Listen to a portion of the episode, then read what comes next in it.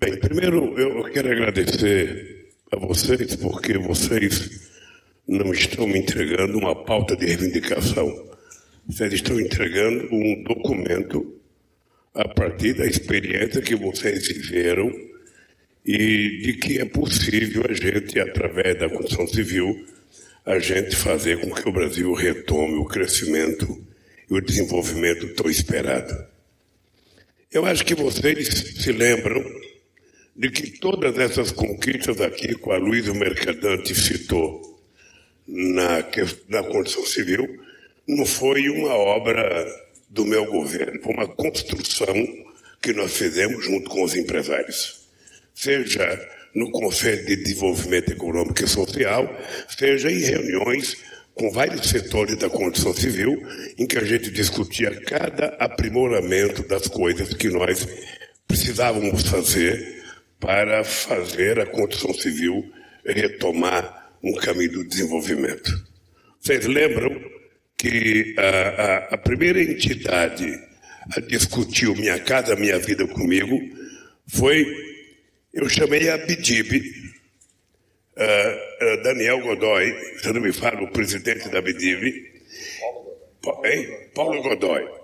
E eu queria pedir do Paulo a opinião, qual era a capacidade que a construção civil tinha de fazer um grande programa habitacional.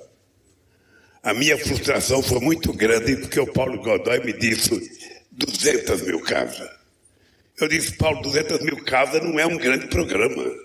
Esse é um pequeno programa, um país do tamanho do Brasil, que naquela época tinha um déficit habitacional de 7 milhões de casas. Aliás, desde a campanha do doutor Ulisses Guimarães, de 1974, que o déficit de 7 milhões de casas. Ou seja, você constrói, constrói, mas o déficit continua sendo 7 milhões de casas. Eu falei, Paulo, isso não é número. Aí fui procurar o companheiro Guido Mantica, que era ministro da Fazenda, e propus ao Guido o seguinte, Guido, eu quero um grande programa habitacional. Aí o Guido veio com 500 mil casas. Eu falei, Guido, não é um grande programa, nós precisamos fazer um programa maior. Aí depois de muita discussão nós chegamos a um milhão de casas. E algum de vocês se lembram, esse programa foi lançado em 2009, mas eu só completei um milhão de casas dia 29 de dezembro de 2010 na cidade de Salvador, junto com o companheiro Wagner, que era o governador do estado. Mas depois as casas começaram a ser construídas mesmo a partir de 2010. E eu fico feliz porque, junto com Minha Casa Minha Vida, a gente tinha lançado, dia 27 de fevereiro de 2007, o PAC. Ou seja, o PAC foi uma coisa extraordinária, porque Alckmin não foi um projeto de construção de infraestrutura pensado a partir do gabinete da Presidência da República. Ele foi construído com empresários, com governadores e com prefeitos. E é o que eu pretendo retomar se a gente ganhar as eleições a partir do dia 1 de janeiro. A primeira coisa que eu quero fazer e dizer para vocês é que o Minha Casa Minha Vida vai voltar a ser um programa de governo e a gente sabe da necessidade da gente adequar a taxa de juros à possibilidade de sobrevivência de quem quer fazer investimento. E a mesma coisa, a capacidade de financiamento do Estado. O Estado precisa se cercar de possibilidade econômica de utilizar os seus bancos para ajudar, ou através do orçamento da União, ou através de financiamento, a gente garantir que as casas possam ser construídas, porque quem está sendo prejudicado nesse momento é exatamente a parte de renda mais baixa, que é a mais vulnerável e a que mais precisa de casa nesse país. A segunda coisa que nós vamos fazer é que eu quero, na primeira semana depois da posse, fazer uma reunião com 27 governadores de Estado para que a gente restabeleça o pacto federativo nesse país. É importante passar para a sociedade a ideia que governadores e presidentes da República não serão inimigos. Eles serão parceiros na construção daquilo que interessa ao povo brasileiro. E o que eu quero fazer? Eu quero, quero que cada governador indique quais são os três ou quatro projetos mais importantes de infraestrutura do seu Estado. Possivelmente depois a gente se reúna com os prefeitos das capitais para que eles também definam os principais projetos de infraestrutura. Nessa, nesse, nesse meio tempo já estará funcionando o Conselho de Desenvolvimento Econômico e Social e nós pretendemos anunciar um grande programa de infraestrutura já no mês de janeiro e anunciar a retomada do Minha Casa Minha Vida. Mais ainda é importante vocês saberem, e vocês sabem, que tem muitas obras paradas nesse país. Tem muitas obras que foram paralisadas depois que o PAC deixou de ser alimentado como uma política uh, pensada e, e levada a cabo pelo governo. Nós vamos retomar todas as obras que tiverem condições de ser retomadas. Eu, eu quero dizer para vocês que a, a geração de empregos, para mim, é uma obsessão. Porque na hora que o cidadão tiver emprego, na hora que ele tiver um salário, ele vira cidadão de primeira categoria, ele vira consumidor, ele deixa de ser dependente do Estado e ele vai poder consumir as coisas que ele próprio produz, as coisas que ele próprio faz. Então, é um compromisso nosso e eu queria que vocês soubessem da alegria de estar compondo, compondo a minha chapa com o companheiro Alckmin. Tá? O, o que nós estamos fazendo é apenas dando uma lição nesse país de que adversários políticos não precisam ser inimigos. Adversários políticos são adversários durante uma disputa e depois dessa disputa eles podem ser amigos. Eu fui presidente, o Alckmin foi governador. Nós nunca tivemos qualquer divergência, qualquer, sabe, qualquer coisa que atrapalhasse a relação entre os entes federados. Sabe, nós fomos candidatos de oposição, tivemos disputa, e isso não mexeu uma vírgula na relação civilizada que um governador tem que ter com o presidente da República. E quando eu fui procurar o Alckmin para ser meu vice, ou seja, é que eu queria juntar, de um lado, alguém que tem 20 anos de experiência, fez, ou melhor, fez como vice-governador e 16 como governador do estado mais importante do país, e um presidente que foi o presidente mais bem sucedido na história desse país.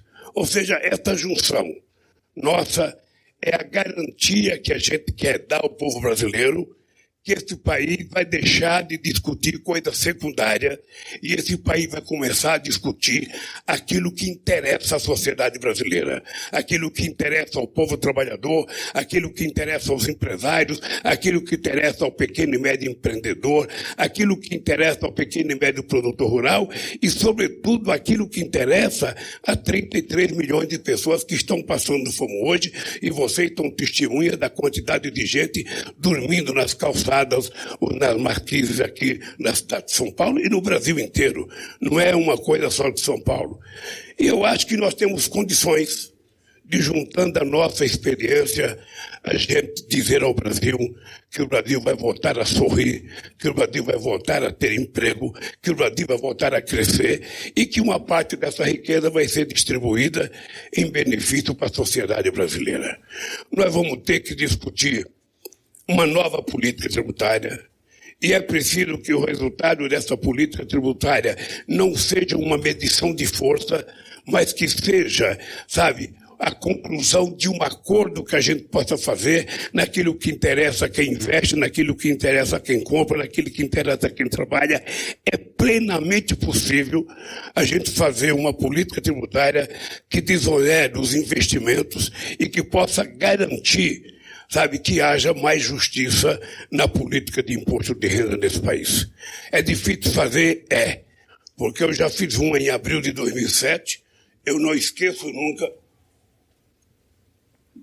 O governador aqui em São Paulo era o Serra, e nós fizemos uma proposta de política tributária que eu levei ao Congresso Nacional em abril de 2007.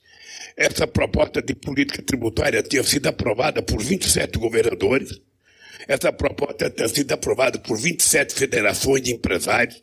Essa proposta tinha sido aprovada pelas centrais sindicais e essa proposta tinha sido aprovada por todos os líderes dos partidos políticos. E eu fui pessoalmente levar a proposta na Câmara dos Deputados. Quando eu entreguei a proposta, a gente discutiu quem é que ia ser, sabe, o relator. Pedimos ao presidente da Câmara para que ele indicasse tal pessoa de relator. Ou seja, não foi indicada essa pessoa, foi indicado um outro sabe, relator. Ou seja, uma semana depois, aquilo que parecia unanimidade já era divergência em cada governo do Estado, ninguém se entendia mais, todo mundo era contra a política tributária e a gente não conseguiu fazer. Então eu penso que nós precisamos sentar. E eu acredito muito na capacidade de negociação, na capacidade que a gente tenha de sentar e tentar estabelecer interesses comuns para esse país e fazer esse país voltar a crescer. Não sei se vocês se lembram, a gente viveu um período de ouro entre 2007, 2008 e 2009. Eu ia fazer debate em outros países e eu dizia, a pessoa falava da China, eu dizia, qual é o país, sabe, que nem o Brasil, que tem um programa habitacional, um país que tem um programa como o PAC, um país que está fazendo oito, 12 estádios de futebol para a Copa do Mundo. Um país que conquistou as Olimpíadas para 2016 e um país que está fazendo concomitantemente as três maiores hidrelétricas do mundo. Isso era o que acontecia com o Brasil em 2008.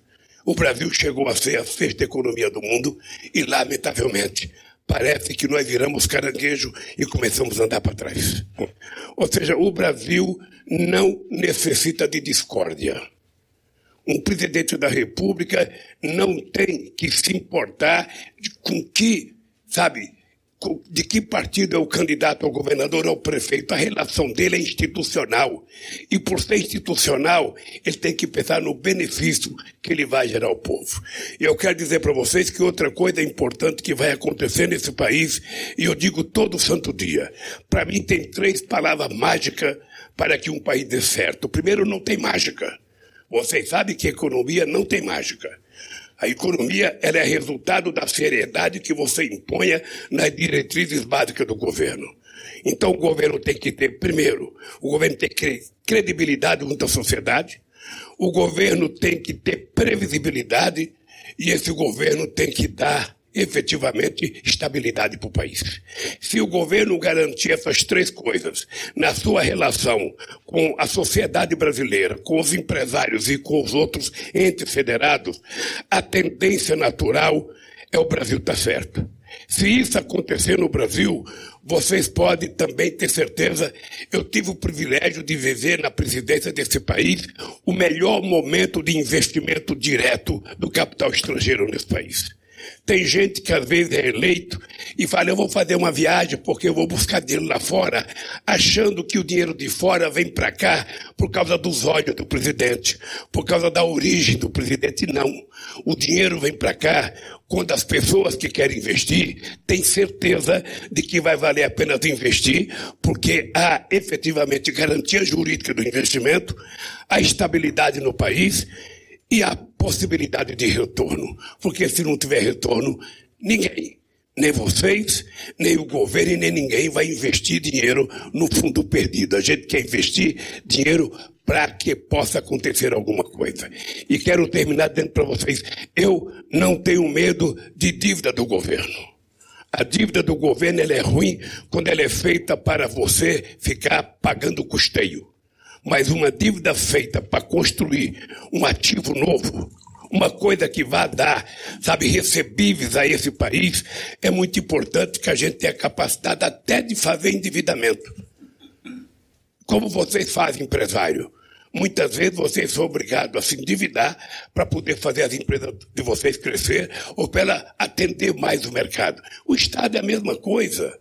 A gente não tem que ter medo, a gente não tem que ter medo de colocar. Eu digo sempre o seguinte, Alckmin, tem gente que fala, ah, a prefeitura tem 5 bilhões em caixa, ah, o governo tem 10 bilhões em caixa.